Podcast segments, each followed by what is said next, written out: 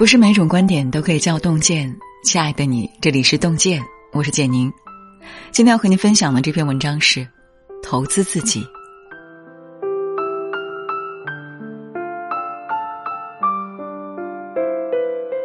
人生最好的投资是什么？巴菲特曾在演讲中说：“最好的投资就是投资你自己。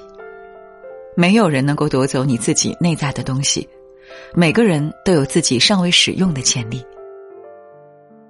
房产经济会有泡沫，汽车行业会日益迭代，股票市场常常动荡不安。这世上唯一靠谱的投资，不是投资那些看似来钱快的项目，而是投资在自己身上的时间和精力。不管外界如何变化，在自己身上的投资会让你永不掉价，持续增值。一，投资形象。前阵子，吴尊晒了一组同学聚会照，照片中吴尊面容干净清爽，体态年轻，看上去就像二十岁出头的小伙子。而反观他的老同学们，有的头发花白，神态萎靡；有的还挺着大肚腩，略显油腻。曾经的同窗，多年再见，更像是两代人同堂。细细研究，不难发现，一个人相貌的逆生长离不开他在形象上的持续投资。在微博上，常常能看见吴尊晒运动健身的动态，和文莱拳王打擂台，在篮球场上挥汗如雨，到健身房里撸铁，运动锻炼是他的家常便饭。投资在运动上的时间和汗水，才让他拥有了超越岁月的冻龄状态。正如罗素所说：“一个人的外表就是一个人价值的外观，它藏着你自律的生活，还藏着你正在追求着的人生。苗条匀称的身材离不开健身房里挥汗如雨的锻炼，细腻平滑的皮肤离不开十年如一日的保养维护，饱满的精神状态则源自于长期自律的生活方式。人到中年以后。”一个人的五官是由他自己决定的，相貌里藏着自律，精神里藏着心态，衣着里藏着对生活的态度。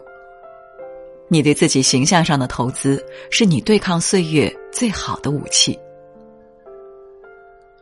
二，投资健康。柏拉图曾说，人生有三大财富，第三财富是财产，第二财富是美丽。第一财富是健康，比财产和美丽更重要的是一个人的健康状况。人生就像是一场马拉松，看似在拼能力、拼财力、拼资源，但实际上都是在拼健康。钟南山院士说过：“人生最大的成功就是健康的活着。”去年年初疫情爆发，八十四岁高龄的他毅然奔赴前线。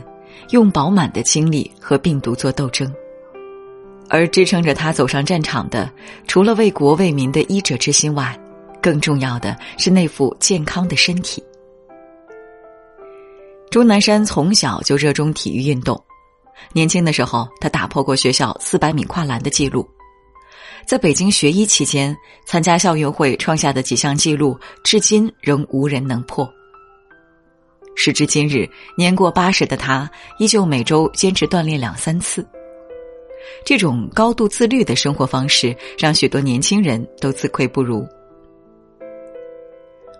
达芬奇说：“运动是一切生命的源泉。长期坚持锻炼，不仅能让人充满活力，还可以调节一个人的心理状态，让人精神焕发、积极向上。”古语有言。动则不衰，乐则长寿。你上半生在健康上投入的精力越多，人生下半场的幸福指数就会越高。三，投资能力。富兰克林曾说：“倾囊求知，无人能夺；投资知识，得益最多。”时代在不断更迭，没有稳定的工作，只有稳定的能力。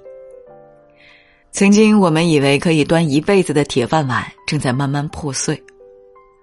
三年前，唐山那位收费站的大姐面对失业崩溃大喊：“我三十六岁了，也学不了什么东西了，除了收费，我什么都不会。”时代风云际会，机遇与挑战并存，有人跌倒，却也有人奋起直追。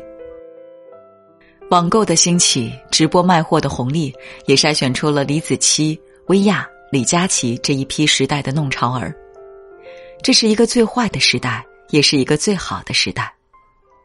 对沉浸在舒适区的人来说是囚牢，可对不断精进的强者来说，却遍地都是机遇。世界每一分每一秒都在进步，你的停滞不前就是一种退步。唯有不断学习，不断投资自己的大脑和能力，才能在这大江奔流的时代中稳扎稳打，逐浪前行。四，投资关系。有人曾在网上问：人与人之间的关系是怎么变淡的？有一条评论写道。一个人只会索取，却从来不愿意付出。人与人之间有一个情感账户，你付出多一点，账户里的余额也会多一点。但你若一味索取，无异于是在透支对方的感情。黄执中曾说：“大家认为朋友之间最重要的是对彼此好，其实更重要的，你要知道别人对你的好。”感情里所有的付出都需要被彼此看见，很多时候别人对你的好，如果你没能及时给予回应，即使是再好的关系，也容易产生裂痕。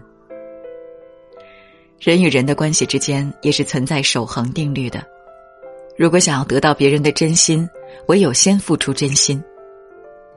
没有人有义务对你好，真诚付出才能让一段关系越走越远。五，投资家庭。曾看到过一个。